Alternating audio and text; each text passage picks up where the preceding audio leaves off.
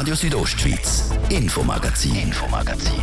Nachrichten, Reaktionen und Hintergründe aus der Südostschweiz.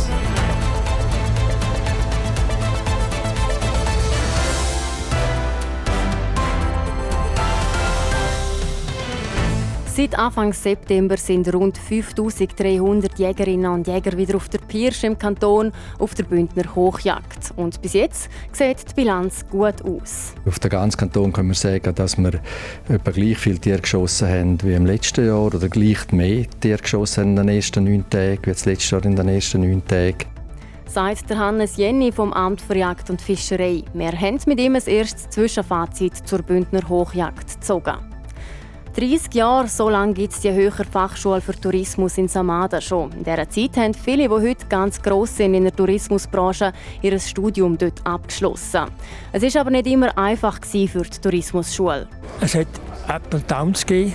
Es hat Zeiten gegeben, wo halt der Tourismus nicht gefragt, weniger gefragt war sagt der Mitgründer Edo Kobelt. Wir schauen mit ihm zurück auf die letzten 30 Jahre. Und bei uns wird es sportlich heute. In Unterfahrt haben interessierte Buben und Mädchen momentan die Möglichkeit, mit einem echten Schwingprofi zu schwingen. Ihre Lehrer niemand geringers wie der Armon Orlik. Das hat sich unsere Reporterin natürlich nicht entgehen lassen und hat sich selber einmal ins Sagmehl gewagt. Das ein paar den Themen heute im RSO Infomagazin. Im Studio ist Jasmin Schneider. Ich wünsche einen guten Abend. Der Countdown läuft schon wieder. Der Countdown, bis die Bündner Hochjagd in die zweite Runde geht. Nach den ersten neun Jagdtagen ist momentan nämlich Pause angesagt. Zeit für uns, um zusammen mit dem Wildbiolog vom Kanton, am Hannes Jenny, ein Zwischenfazit zu ziehen. Wie er der Adrian Kretli im Interview sagt, ist die erste Bilanz schon mal positiv. Wir haben von den Witterungsbedingungen optimal in Nordbünden vor allem schon kühle Nächte und doch äh, eigentlich wenig Nebel im Gegensatz dazu im Süden haben wir dann ganz umgekehrt gehabt, haben wir einen Regentag am ersten Tag und der ist ja immer entscheidend und Nebel und dann erschwerte Bedingungen. Also können wir gespannt sein auf den zweiten Teil, was da noch passiert. Regional auch wieder Unterschied, sind schon angesprochen, Norden ein bisschen besser als im Süden. Ist das allgemein auf die ganze Woche oder nur zum Anfang der Jagd? Der erste Tag ist sehr entscheidend. Darum äh, holt man das natürlich nicht mehr ein, was man am ersten Tag nicht hat. Vielleicht dann wieder, im, wenn die zweite Phase losgeht, kann es dann nochmal so einen ersten Tag-Effekt geben. Äh, und darum ist im Süden ist, bei gewissen Arten ist dort ein bisschen weniger gut gewesen. Aber insgesamt haben wir eigentlich ein, recht gutes Resultat, wenn wir das mit dem letzten Jahr vergleichen. Tun. Auf den ganzen Kanton können wir sagen, dass wir etwa gleich viele Tiere geschossen haben wie im letzten Jahr oder gleich mehr Tiere geschossen haben in den ersten neun Tagen wie das letzte Jahr in den ersten neun Tagen. Äh, beim Reh haben wir deutlich mehr, also etwa 12 Prozent mehr Reh geschossen als das letzte Jahr und bei der Gams leicht weniger, etwa 6 Prozent weniger und beim Hirsch sind es etwa gleich viel und bei den Wildschweinen ist es auch gleich viel wie das letzte Jahr in den ersten neun Tagen. Ich weiß aus anderen Kantonen, Uri zum Beispiel, wo jetzt die Gamsjagd sogar gestoppt oder unterbrochen hat wegen der Gamsblindheit, um diesen Tieren ein bisschen Ruhe geben können. Wie sieht es mit der Gamsblindheit bei uns in der Region aus? Also insgesamt haben wir auch noch im Kontaktgebiet zu Uri haben wir Gamsblindheit, das ist im Tujetsch und im Valmedel. Dort haben wir wirklich auch äh, Gams, die an Gamsblindheit erkrankt sind und haben dort auch einige geschossen, die, blind waren, auch die, die die Augen schon draussen hatten. Äh, wir haben jetzt ja sowieso eine Jagdpause. Äh, wir werden in die Woche äh, kurz noch anschauen, ob wir Massnahmen ergreifen für die letzten Gamsjagdtage, die die nächste Woche noch sind. Wir haben dort halt von, der Vorschriften her schon reduzierte Druck. und wenn das nicht etwas ganz Besonderes passiert, müssen wir dort keine Massnahmen ergreifen. Gamsblindheit haben wir auch im Steinwild, im Gebiet Julier Süd. Das ist, das ist das ganze Gebiet zwischen Albuler Pass und Avers. Und dort müssen wir im Hinblick auf die Steinbockjagd mal schauen, müssen wir Massnahmen ergreifen oder nicht. Ja, wir haben relativ viel Erfahrung mit Gamsblindheit und Bejagung und wir müssen dort dann auch von dem profitieren, was wir schon wissen. Nicht nur Gamsblindheit ist ein aktuelles Thema, sondern natürlich auch der Wolf. Was für einen Einfluss hat der Wolf auf die Wildtiere und halt dementsprechend auch auf die Jagd?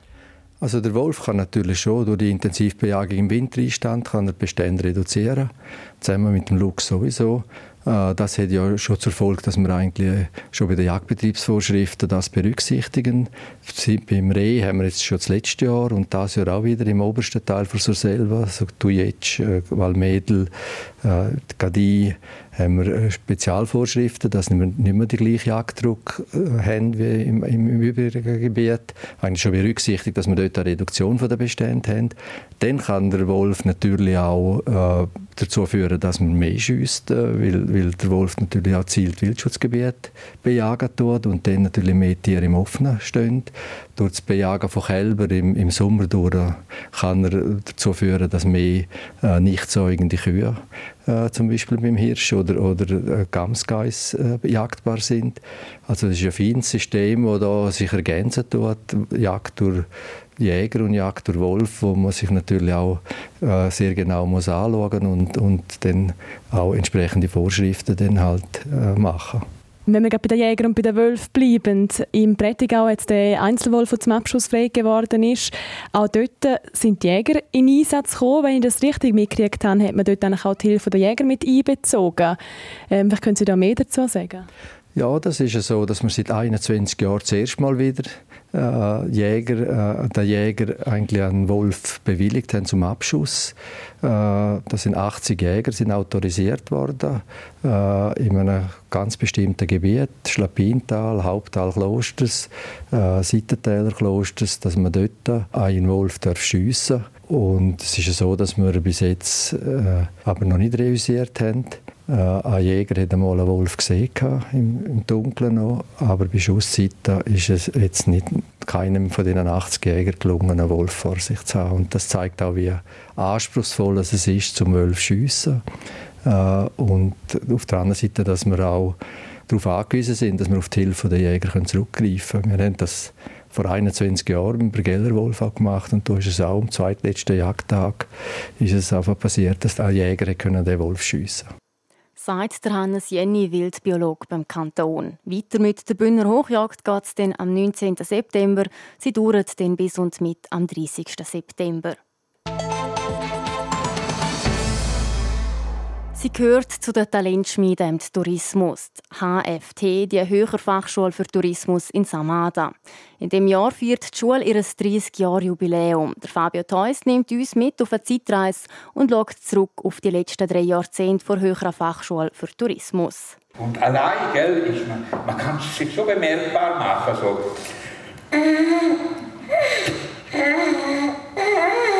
Aber wenn man den zusammen eben mit einer Institution wie die HFD sich bemerkbar macht, so Reise, Auslandsseminar organisiert, Event, dann tönt es natürlich so. Der Bündner Musiker und Kabarettist, der Florin Kawetzel, der das Jubiläumsfest moderiert hat, macht es vor. Vor 30 Jahren hat es an der Höheren Fachschule für Tourismus in Samada noch so tönt. Und heute, 30 Jahre später, tönt es so. Sie ist quasi die Geburtsabteilung für die ganz grossen Promis in der Tourismusbranche. Die Höhere Fachschule für Tourismus, Zamada, kurz HFT. Zum Beispiel hat der heutige Geschäftsführer von Hotelplan, die verantwortlich für den Flughafenbetrieb in Zürich oder der Direktor von Schweiz Tourismus ihre Karriere an der HFT gestartet. Heute sind sie wichtige Player in der Tourismusbranche. Ein gutes Zeugnis findet der Edo Kobelt. Er gehört zu den Gründungsvätern der HFD und sagt, die Gründung der HFD sei ein Wunsch vom Kanton Graubünden. Die HFT, also die Hochfachschule für Tourismus, ist immer eigentlich ein Wunsch vom Kanton Im Kanton Graubünden, ein Tourismuskanton, wo keine Tourismusfachschule hat, das ist, hat man als einen Mangel angeschaut. Darum hat man sich auf Zucker gemacht, mit dem Ziel, ein Bündner Talentschmiede für den Tourismus. So ist man auf die Suche gegangen, hat einem Partner gesucht und gefunden. Die evangelische Mittelschule Samada, heute die Akademie in Schadina. An der hat man vor 30 Jahren die neu gegründete Hochschule für Tourismus angegliedert. Das ist eigentlich ein Plus Wir können dank der Mittelschule haben wir auch Dozenten anstellen wo wir nicht allein hätten können auslasten an der HFT, wo dann haben können eingesetzt werden in der Mittelschule. Das war eine Win-Win-Situation. Wir haben ein volles Pensum können anbieten und die Mittelschule hat ausgezeichnete Volkswirtschaftslehrer vor allem gehabt. Denn in diesem Bereich haben wir Dozenten gebraucht. Kommt dazu, dass Engadin als wesentliche Tourismusregion ein optimaler Ort ist für eine Ausbildung im Tourismus. Auf die Frage, ob es für die HFD auch schwierige Zeiten hat gegeben, meint der Edo Kobelt. Äh, es ist eine Erfolgsgeschichte über das Ganze gesehen, zweifellos. Aber es hat Up und Downs gegeben. Das hat zum Teil mit der Konjunktur zu tun gehabt. Es hat Zeiten gegeben, wo halt der Tourismus nicht gefragt, weniger gefragt war. Es ist die Konjunktur, die die Tourismusbranche beeinflussen, so der Gründungsvater der HFD, der Edo Kobelt. Auch die nächsten Jahre zeichnen sich als schwierige Jahre für den Tourismus und somit für die HFT ab. Trotzdem, die Schule ist breit abgestützt und werde darum auch in schwierigen Zeiten bestehen, gerade auch im internationalen Bereich.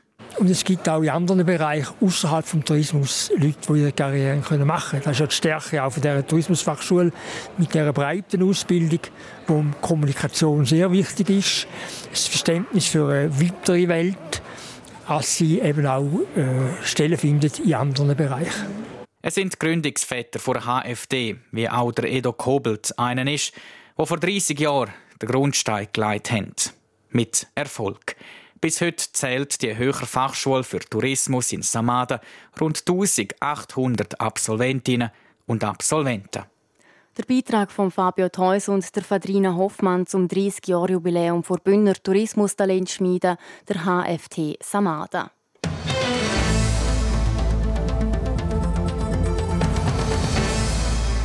Diese Woche dreht sich bei uns um das Teilzeitschaffen. Das ist in vielen Branchen zur Normalität geworden. Im zweiten Teil unserer Wochenserie werfen wir einen Blick in die Handwerksbranche. Dort ist das Teilzeitschaffen nämlich noch nicht so verbreitet. So schafft die Mehrheit der Handwerkerinnen und Handwerker immer noch fünf Tage in der Woche.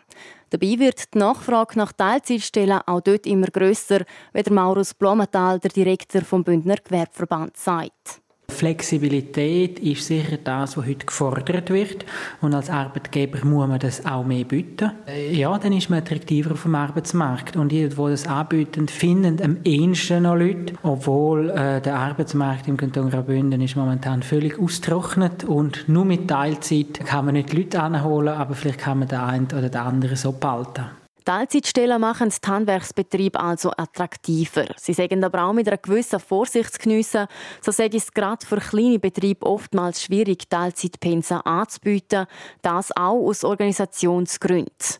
Das sei aber nicht das Einzige. Wenn im Kanton Graubünden alle 10% würden reduzieren dann würden auf einem Klapp 10.000 Stellen fehlen. Das muss man auch überlegen. Für sich selber ist Teilzeit natürlich schön, wenn man Teilzeit kann arbeiten kann, aber was, was das für gesellschaftliche und volkswirtschaftliche Auswirkungen hat, muss man auch überlegen. Vor allem in einer Zeit, wo es eh zu wenig Arbeitnehmer hat. Barbara Rimmel, die Projektleiterin vom Verein Teilzeit Pro, ist hier anderer Meinung. Laut ihr kann die Teilzeitarbeit sogar gegen den Fachkräftemangel helfen. Das zeige auch ein aktuelles Beispiel aus dem Maler- und Gipsergewerbe. Der Branchenverband hat festgestellt, dass viele von diesen Frauen, dass die nach ein paar Jahren den Beruf wieder verlassen. Und ein Grund davon war wirklich, dass es zu wenig Teilzeitstellen hat. Und da hat jetzt der Verband äh, mit ihnen zusammen haben wir ein Projekt gemacht, um Teilzeitarbeitsmöglichkeiten zu fördern. Und das ist sehr erfolgreich. Es hat sich jetzt in den letzten vier Jahren während der Projekttour sich Teilzeitstellen in der Branche verdoppelt. Und mit dem können Fachkräfte im Beruf gehalten werden. Für die Barbara Rimmel hängt die Schaffung von Teilzeitstellen in der Baubranche schlussendlich aber von etwas ab. Es ist eine reine Einstellungssache. Das sagen die Unternehmen, mit denen wir zusammen die Projekt gemacht haben im Gipsengewerbe. Und wenn man bereit ist, sich auf das einzuladen, dann ist es nachher eine Frage für Organisation und Kommunikation und auch Planung. Aber Planung ist jetzt in der, der Handwerksbranche sowieso Daily Business. Also dort ändert sich so viel von Tag zu Tag, das gehört einfach dazu. Die Zukunft der Teilzeitarbeit dürfte also auch in den Handwerksberufen liegen, wenn auch vielleicht nicht ganz so stark wie in anderen Berufen. Morgen geht es in unserer Wochenserie um Kaderpositionen. Genau wie in der Handwerksbranche ist das Angebot an Teilzeitstellen dort noch bescheiden. Warum und was die Unternehmen dagegen machen können, ihr hört es dann morgen an dieser Stelle.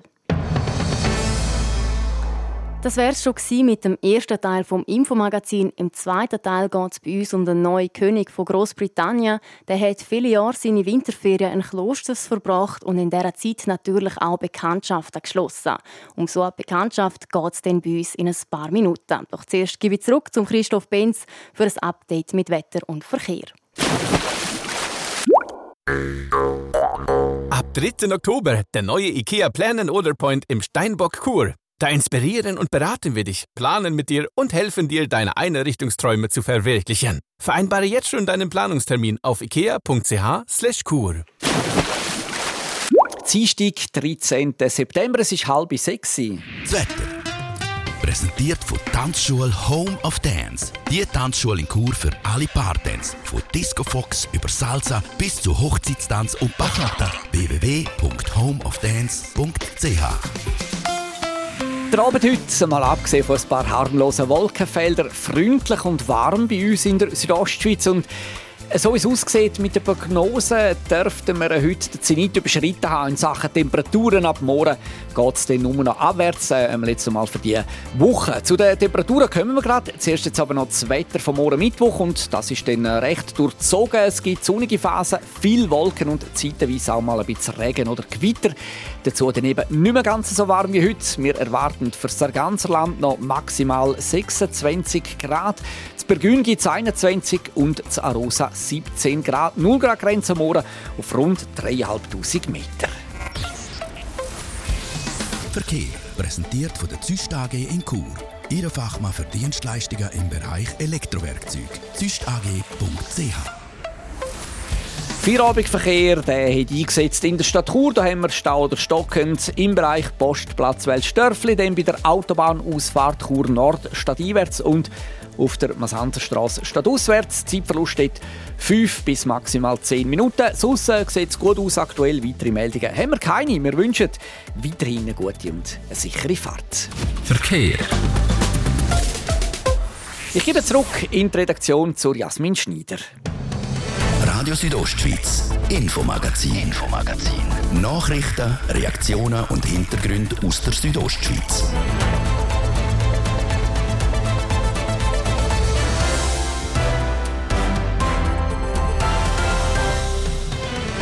Zurück zum zweiten Teil vom Infomagazin und da geht es bei uns um das Schwingen. In Unterfatz kann man aktuell Schwingen lernen von einem Profi und das ist niemand geringeres als Armon Orlik, der dreifache Gewinner von einem eidgenössischen Kranz. Wir sind bei so einem Training vorbeischauen. Zuerst widmen, widmen wir uns aber auch noch am neuen König von Großbritannien. Wir haben eine Frau getroffen, die viele Jahre mit dem König Charles zu tun hatte. Mit dem Tod von Queen Elizabeth II. ist letzte Woche eine über 70-jährige Regentschaft zu Ende gegangen. Jetzt ist ihr ältester Sohn, der Charles, der König von Großbritannien. Und der hat auch einen Bezug zu Graubünden. Er hat viele Jahre in Klosters seine Ferien verbracht. Aus dieser Zeit kennt ihn auch Claire Southwell. Wir haben sie getroffen. Die Manuela Meuli und die Anatina Schlegel berichten. Claire Southwell hat auch hinter die Fassade vom königlichen Hof gesehen. Als ehemalige Concierge hat sie der König Charles und seine Familie nicht nur in London unterstützt. Auch in den alljährlichen Ferien in Klosters war sie mit dabei. Well, ich habe am Anfang, wenn er nach Klosters kommen, geholfen mit der Presse und mit den Fotoshoots und auch wenn man hat so 90 Media hier wir müssen Pressbriefings machen, so dann habe ich geholfen mit das und das war ja super interessante Zeit. In Klosters hat die Königsfamilie aber nicht nur Pressetermin gehabt. Vor allem wenn keine Kameras herum waren, hat der König Charles Privatsphäre und Zeit mit seinen beiden Söhnen sehr genossen wann die waren klein. Die Ferienzeit war sehr spezial und er macht viel Schlitten mit den vielen lustigen Sachen. Und die haben auch viel Spaß gehabt mit dem Vater. Es war immer frei seid, wann niemand schaut äh, vor die Presse. Klosters sei für den König Charles immer ein spezieller Rückzugsort gewesen, sagt Claire Southwell. Das Dorf im Prättigau bedeutet ihm aber mehr als nur das. Es ist zu heim hier, wirklich zu heim. Und, und die einheimischen Leute, die lassen einen ruhig, wenn es hier und er kann in ein Restaurant gehen und die wissen genau, was er möchte essen und wo er hat das gern zum Sitzen. Und so es ist es ist simple life. Aus dem Grund sei er früher sogar zweimal pro Jahr hierher gekommen. Ein Neujahr mit dem Kind und Ende Februar mit den Freunden. Dabei hätte er sich neben dem Skifahren auch noch Zeit für seine anderen Hobbys genommen. Nach dem Mittagessen, er geht malen und er geht, er sagt, okay, vielleicht gehe ich heute auf diesen Berg und ich sitze da und dann er malt, aber total ruhig. Und er hat, wenn das Wetter war schlecht, dann er kann vom Hotelbalkon malen und er hat viel gemalt da. Ob der König Charles, jetzt wo er sein neues Amt hat, immer noch auf Klosters kommt, weiß Claire Southwell nicht. Sie hofft es aber sehr. Das letzte Mal in Klosters war der König Charles vor vier Jahren. Dort hat er sein 40 Jahre Skifahren in Klosters fest gemacht.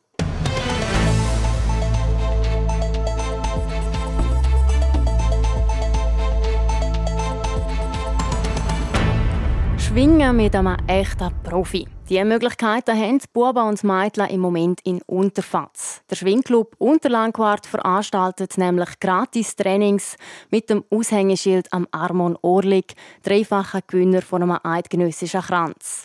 Nach dem eidgenössischen Schwingfest möchte man so neue Mitglieder anwerben und Kinder aufs Schwingen aufmerksam machen. Die Manuela Meul ist bei so einem Training schauen, wie gut das klappt.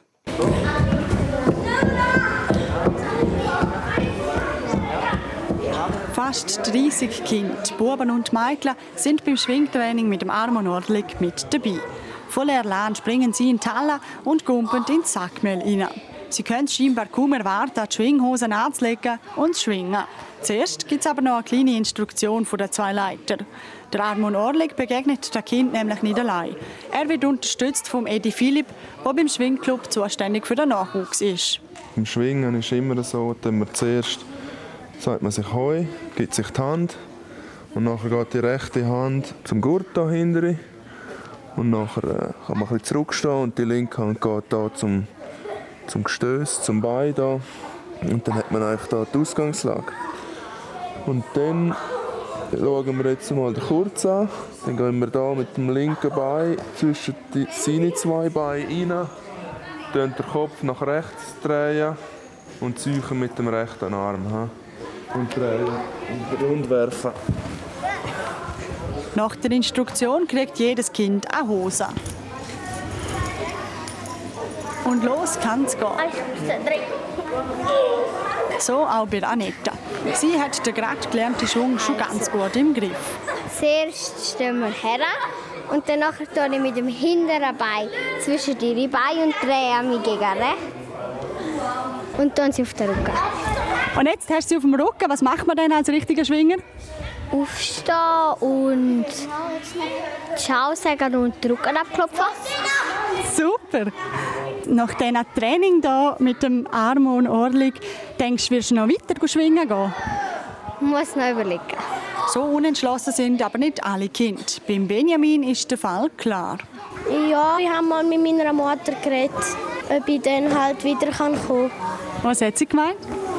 Ja, ich kann schon. Sie muss noch schauen, ob ich dann einmal Zeit habe. In dem Fall ein zukünftiger Schwingerkönig, der hier vor mir hockt. ja. Und genau das ist laut dem Edi Philipp auch das Ziel der Trainings. Wenn es nur ein, zwei sind, ist das Ziel erreicht. Und ich hoffe, es sind ein bisschen mehr. Ich ein bisschen auf Konstellation an, wenn ein paar zusammen sind, aus der gleichen Klasse oder Freundeskreis. Und wir lassen uns überraschen, es bleiben. Es ist dann eigentlich das Ziel, dass die an die Clubtrainings dann weiterverwiesen werden im ganzen Kanton, von wo es dann auch sind. Armon, wie ist das für dich, um jetzt eben diesen Kind ein bisschen weitergeben, was du weißt? Ja, ich glaube, es ist vor allem wichtig, dass man bei diesen Kindern die Freude vielleicht am, am Schwingen ein bisschen erweckt, dass man ja, dass sie ein bisschen Freude haben, da, dass sie sich ein bisschen wohlfühlen und dass ein bisschen jemand rum ist, der zu, zu ihnen schaut Und ähm, dann ist das eigentlich schon vieles erreicht. Und wie der Edi gesagt hat, es geht darum, dass wir, äh, dass wir ein bisschen präsent sind in der Region, dass wir einen Schwingclub da haben oder dass wir im, im Verband sind, der gut zusammenhält und einen Haufen Schwinger anziehen Was machst du lieber? Kann man eidgenössischen Schwingen oder da die nächste Generation ausbilden? Ich mache eigentlich beides gerne. Es ist, äh, ich sage, ich habe schon meine Freude am Schwingen beruht schon vor allem auch, dass ich Wettkämpfe machen darf, dass ich Trainings machen intensive Trainings. Und das ist auch das, was ich mega gerne mache. Also, und so ein eidgenössisches können besuchen und fit sein und gesund sein, das ist halt schon ein Highlight. Zumindest im Moment bleibt es beim Armon Orlig also noch bei diesen paar Trainings nach dem eidgenössischen Schwingfest. Für die Kinder auf jeden Fall ein Highlight. Vor allem auch das Autogramm, das es dann nach dem Training für jedes Kind gibt. Der Donnerstag findet das letzte Training vom Schwingclub Unterlandquart mit dem Armon Orlig statt. Und wir bleiben gerade beim Sport. Sport. Wir starten mit Biathlon. Vier Bündnerinnen sacken hier nachträglich eine Auszeichnung ein. Es handelt sich dabei um das olympische Diplom der Winterspiele in Sochi, das schon mehr als acht Jahre zurückliegt. Der Grund?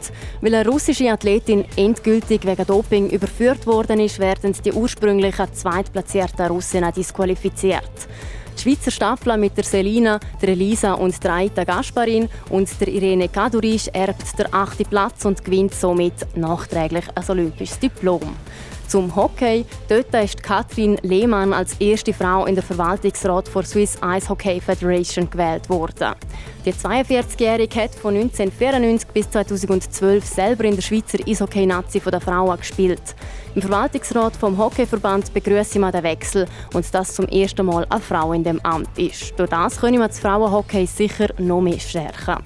Zum Iso vom Eishockey wechseln wir zum Unihockey. Dort werden Mitte Oktober im Schweizer Cup die Achtelfinals ausgetragen. Mit dabei sind auch vier Teams aus Graubünden. Es sind das die drei NLA-Vereine Chur Unihockey, Alligator Malanz und Piranha Chur. Und ein bisschen überraschend hat sich auch der Erstligaverein Iron Marmot Davos Klosters für das Achtelfinal qualifiziert.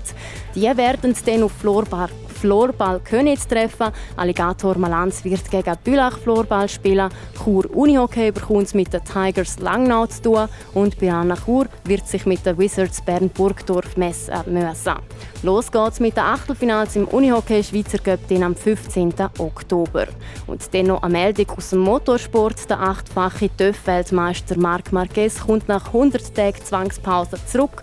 Laut seinem Honda-Team wird der Spanier am Wochenende beim Grossen Preis von Aragon wieder am Start sein. Der Marc Marquez ist ausgefallen, weil er Anfang Juni seinen rechten Arm zum vierten Mal hat operieren musste. Das, weil er seinen Arm im Sommer 2020 gebrochen hat.